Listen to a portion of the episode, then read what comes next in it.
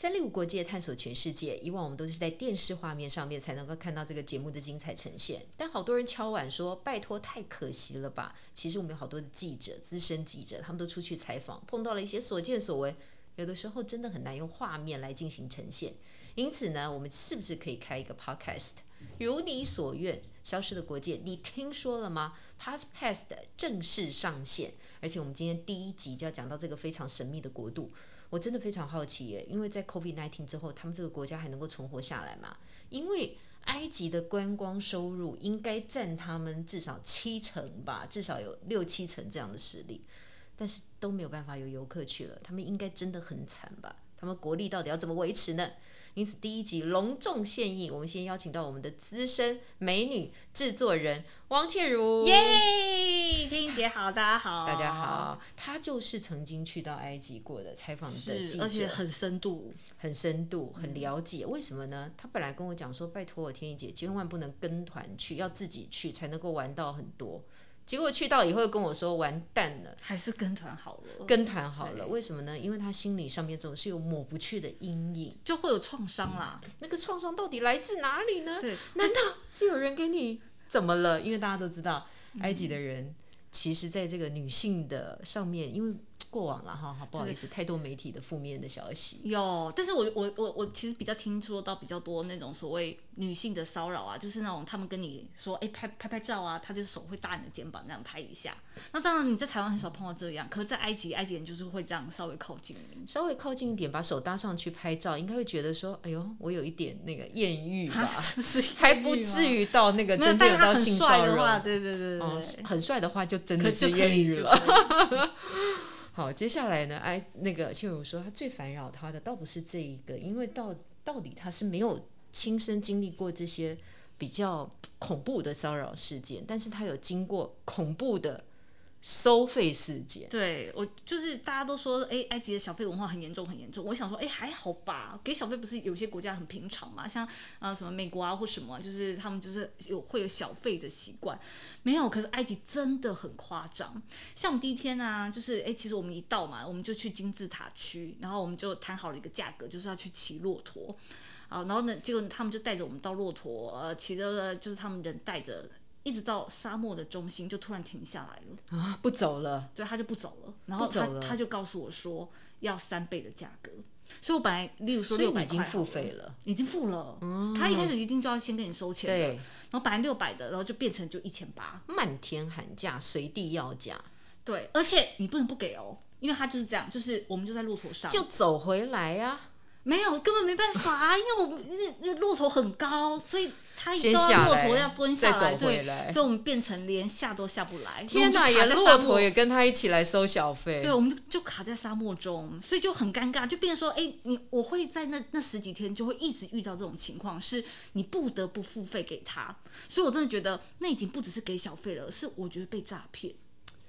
可是你不能不这样处理嘛，对不对？你一定得给他，你才能够善才能够脱身，对不对？对，这只是其中的一环而已。你看这观光区这种诈骗行为应该很多吧？太多了，太多了。吃饭的时候也会碰到吗？呃，吃吃饭的话，当然是就是，哎，他帮你拿个饮料过来嘛。然后比方讲，我们去那种好像自助吧的地方，然后我坐在那个位置上等，我以为。嗯他是店员送过来，哎，不是哎，他就是旁边有一个莫名其妙的人，就帮你拿过来就跟你要钱了。所以他是店里面的人吗？他不是店里面的人啊，那你可以不要给他。嗯，没办法，因为他就是他不走，他帮你拿来啦。他对他来说他已经做做好他的服务啦，哎，所以好吧，那就给。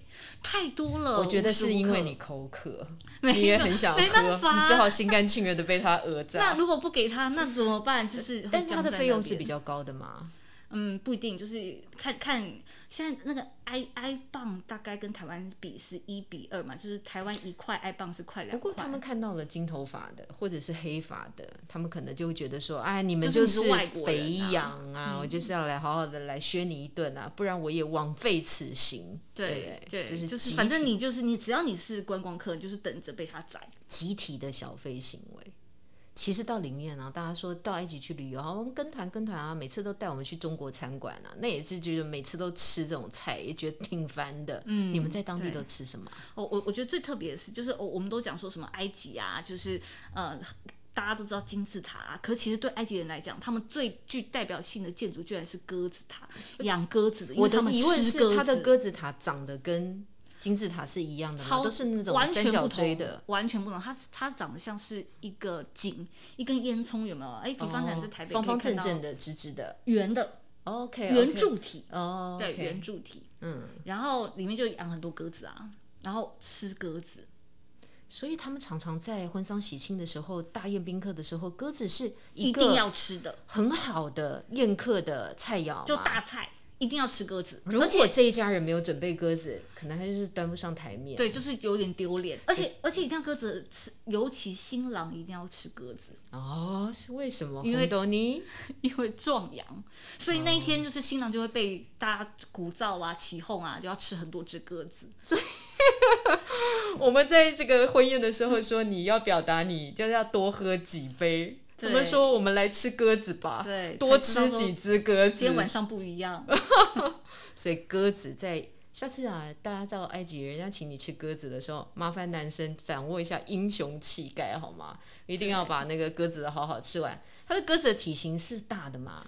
就是有点像是鸡肉，小小只的。哦。然后它是哦，最酷的是它包饭。就是它是它有没有它不只是鸽子，它是鸽子的肚子里面是糯米饭，就是我们台湾可以吃到的那种呱呱包吗？对 有点像，就是鸽子的肚子里包呱呱包，然后那种炒的油油的这样。嗯，你你有吃吗？哈，我吃啊，还可以得嗯，对。就是、那女生有什么功能呢？女生哦，哈，我没有壮阳的感觉。那是正常的，因为汪倩如是真材实料的美女。走进去以后，大家说，那你要吃嘛，也要满足玩的需求嘛。嗯，我们每一次去玩的时候啊，都会想说带个伴手礼啊。到哪里我都可以看到金字塔造型，这很正常嘛。对，我们去巴黎也会买埃菲尔铁塔。对，所以真的大家最常买的，去埃及买的就是金字塔。然后，然后我觉得很有趣，因为那时候就是一个台湾的女生带我们嘛，她就带我们到哈利利市集。哈利利市集是当地的，哎，以前是一个旧的聚落，然后现在变成一个很观光的市集，嗯、所以你放眼望去，每一家都在卖金字塔。这些金字塔到底可以做成什么？就是各式各样的金字塔，比方说钥匙圈。钥匙圈啊，学生碟，对，哎，可是你看哦，钥匙圈、学生碟都还有某种功能哦，但他们更多的是就金字塔的摆饰，那不就废物吗？对，就一颗，所以他们叫小废物啊，小废物排行第一名就是金字塔。这个是导游之间互相开玩笑吧？说，哎，我等会带这一团去买小废物哦，对，那真的还会下手啊？他就你大买啊，因为你可能就这一辈子就这一次来金来埃及看金字塔。各位啊，我们花钱常常以为我们这一辈子。常常只来这一次，结果发觉呢，我们曾经光顾这个地点可能很多次。真的，我大概买了十几个小金字塔。我是不是还收到了一个？没有开玩笑了。但是你到那个地方总是要买一些伴手礼，不管送人啊，还是这个自用啊，总是觉得哎呀，这个是一个民国发生在二零一八年、二零一七年最 perfect、beautiful 的 summer，你都会记下一个纪念嘛。但是其实倩蓉要奉劝我们，真的买东西不要乱买，在埃及应该要买什么？哦，呃，有一样东西很特别啦，就是埃及的香精。香精，香精是比那个香水的浓度就是就是高很多很多的，更纯粹的，嗯、更纯粹的。那他们就是号称说，现在呃的欧洲的香水啊。当年都是从埃及出来的，他说他们是鼻祖。哎，这个跟韩国很像哦，韩国都说韩国也是号称，或者是谁都是他们的，都他们的。所以他当然说 Coco Chanel 是从他那里出来的。对，而且很妙，我就去了那个店嘛，然后那个店他就摆着很多透明的瓶子，就是很阳春的店，然后很多透明的瓶子里头是黄色的液体，它就有很多标签，其中有个标签真的就写 Coco。哦。对，他就是要告诉你说，这个 Coco 就是他们。他是 Number Five 的嘛？Coco 的祖先。Coco 的祖先已经不可考的是几号了？对对对。但是它的散发的香气一定是非常浓郁的嘛？嗯嗯，该怎么说呢？他那时候就是有给我试试滴嘛。嗯，好的，谢谢再联络。对，这有点像花露水。哦，人家就是标榜香精，我们都把它想成古老的法老的法老的。法老的味道。那你就知道啊，它这种香精啊，它一定有它的用处，才能在那个地方或那个场域当中存活这么这么的久，它才能够提炼至哪里，不管它的来源是哪里，因为它擦的部位。也是有特殊的部位，嗯、对不对？他还教你要怎么擦，对不对？对，但其实就是擦，也是擦在动脉啦。因为他们不是说以前在这个埃及艳后的时候，还给你擦在膝盖？哦，对。但是埃及艳后啊，它是有目的的，因为他要男人跪下来的时候闻得到他的香味，要大家带倒在他的石榴裙下。这个是老板娘跟你讲，对对，老板娘。所以接下来你回到旅店，是否有插在你的？没有，又没有人来跪，我我身边没人来跪。回来以后有在家里试用一下吗？我下次试试看。各位千万不要被骗了，你以为你自己是埃及艳后吗？不是，别人并不会来跪倒在你的石榴裙下。但是真的有一款香精，就叫以埃及以后的名称命名。所以，但是我没有要卖啦，只是就是哎，真的有一个后的。好了，下一次大家到埃及去的时候，可以了解到埃及的香水、香精，还有是不是有人可以拜倒在你的石榴裙下。但是所有的商品啊，能够禁售贩售的时候，他都要说一个故事嘛。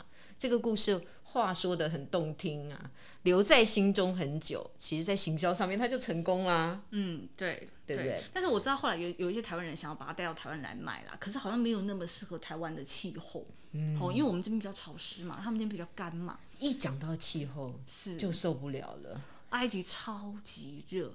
超台湾也很热啊，台湾一点风都没有，哦、这几天不都三七三八度？那，那个热感真的不同，它可能一年哦，一整年可能就下一天的雨，那一天可能也只下个十几分钟，就它的它的年降雨量太少了，所以它好干哦。那台湾就是湿湿热热的。所以请问我在当地要不要防晒啊？要怎么防晒？因为我们以前做过好多报道，在东南亚的国家，很多人都会把脸这样涂得白白的，用上很多的膏，所以出来都会用那种。白色的，哦，像那个缅甸有没有？缅甸它就会来吓人嘛。对，在埃及涂这种东西吗？没有哎，他们其实没有这样，应该就是放弃放弃是放放弃防晒了。那你也放弃了吗？前面几天你还会稍微遮一下，但是后来你可能撑不到几天，你会全身都黑了，所以就算了。所以后来怎么办呢？像我们如果突然碰到这种状况，撑个伞。很失礼吧？很失礼的，谁在撑伞？很丢脸呐！你撑伞啊？我们跟日本人，其实真的真的，就连西方人都不撑伞的。西方人当然不太不撑伞了，对。但是太黑，我们无法接受啊，所以我们就包头巾嘛，一直包一直包嘛。哦，我那时候是用一个好像那种薄薄的丝巾，可以把脸稍微。头发稍微盖住了，但一切都是枉然。对，因为实在是太热。它的地球，它的那个太阳就接近我们人体，好近好近哦，那个简直好像晒要脱皮。对，因为埃及是沙漠，埃及是沙漠。风一吹来的时候，很像在拍电影嘛，就是以为那个木乃伊要复活了。神鬼传奇，刚刚讲到木乃伊，好了好了，要进入最精彩的。倩茹，你们有看到木乃伊吗？都。超级多，超级多。你刚刚那个表情有点像是到菜市场，你有看到肉吗？超级多。真的，因为因为我因为我的我觉得那个对比感很强，就是说以前台湾啊，偶尔有一个展啊，来一个木乃伊啊，哇，大家就是排队嘛，然后呢，而且只能看一下，因为后面有排很多人啊。可是我在埃及啊，我们去他那个博物馆啊，里面有十几具哎。然后十几具啊，有男有女啊，然后有各种年纪啊，有大有小，而且你就可以靠它超级近的。既然哦木乃伊这么多，因此木乃伊就不在当地不是一件稀奇的事情。但金字塔总是稀奇吧？那是世界什么七大奇景啊，对不对？那倩茹的旅游方式还有采访方式也跟我们凡人不一样，因为你有进到里面的人，就是特别进去了一下金字塔。对，但这个这个我觉得这个地方真的很妙，就是说。其实我真正进去的时候就发现没什么，其实最壮观的就是金字塔的外观，然后哇，你就是真的很震撼那些以前在电影上看。但是它的走道很小吧，所以你是要侧身的吗？对，那时候我们走进去啊，哎，金字塔很大哦，结果它的路很小哦，是，而且还是斜的，然后我们就我就要一直弯腰，然后走了很长很长的长廊。但是他当初是推这个法老的陵墓进去的，呃，据说那个通道是要运他的。棺木，对，是是是有那个高度吗？还有那个斜度吗？对，所以你很难想象，那时候我们一直怎么可能就是哎，大家怎么把那个棺材运进去的？嗯，对，然后后来我们就一直走走走走，然后走进的这个尽头哈，这个走到了尽头，它就是一个大概十几平的空间。有什么？没什么，哦、就里面居然是空的，它其实就是一个呃地板上有一个很大的石棺，然后石棺就空的，然后。哎，就就暗暗的，然后你会觉得湿气很重，然后呢，就有一个阿伯，就埃及当地的阿伯在在那边，然后旁边就一台除湿机，所以你听到的声音就是轰隆隆轰隆隆，就是除湿机在运作。但是我不知道走进那种哈有点叫非灵非仙的这种境界的时候，嗯、又要看到那种昏暗的灯光，又有一个人坐在那边，然后又听到呼隆隆隆的声音的时候。你会觉得说天啊，你现在就是飘到了哪里去？真的，我会有这种感觉吗？对，会想说，哎，会不会遇到什么？而且大家不是都说什么以前有探险家进到金字塔里头呢，没多久就怎么样？对对对，你就染上了怪病，出来以后又怎么了？对不对？对，有以前有很多传说啦，但是我那时候真的去的时候，其实是蛮失望的，就哎，不过就这样。而且我刚刚不是说很潮湿吗？我应该叫他汪大胆，因为他真的觉得可能可以出现。没有，我跟你讲，我才不大胆呢，因为最大胆的是摄我的摄影，我的我的这个工作的。伙伴，他就想要进到石棺里面躺着拍一张，然后就拍一张照片，然后我还拒绝，因为就是你怎么可以？不尊敬啊，你怎么知道？对，法老王，法老王的棺木。那请问一下，半夜你们有发生离奇的事情吗？后来当天晚上我就知道了。就那天晚上，哎，好像就很失望嘛，就回到饭店，结果没想到晚上啊，哎，大概需要两点多我就醒了。哎，其实我那时候醒的时候，我也我也不觉得什么，因为我以为只是时差，所以我就呃可能喝点酒啊，什么冲个澡啊，想要再睡，可就再也睡不着，因为我精神就是超级好，精神超级好，对，所以有金字塔能量的。后来才知道可能有。可能有，因为我其实我自己就就是这种这种经验，然后到隔天早上，没想到我的工作伙伴他一跟我一样，他也是睡到两三点就醒了，也再也睡不着。然后后来我们才上网查，才知道说，哦，原来金字塔有点像人家说什么大型的能量接收器啊，所以你在里头呢，呃，好像人不容易老，然后这个水啊就喝起来特别甜，然后呢这个食物都不会腐坏。对，很厉害的金字塔能量是天然的闹钟，可以让我们的采访团队在半夜两点钟的时候，叮就惊醒。不是，而且就是充电很快充饱的感觉。好啦，其实这真的很难建筑嘛，这是一个永远没有办法被解开的谜团。但是我真的好好奇哦，金字塔里面有守卫，他的工作就是坐在里面哦。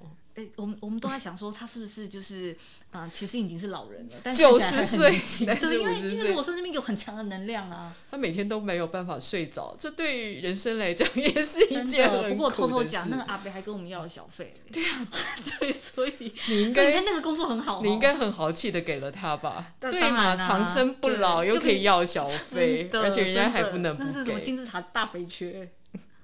以上呢是非常有趣的，我们的金字塔埃及记行十一住行娱乐，其实每一个片段都跟你想的可能不一样哦。消失的国界，你听说了吗？谢谢大家的收听，我们下一次定期呈现，谢谢，拜拜，拜拜。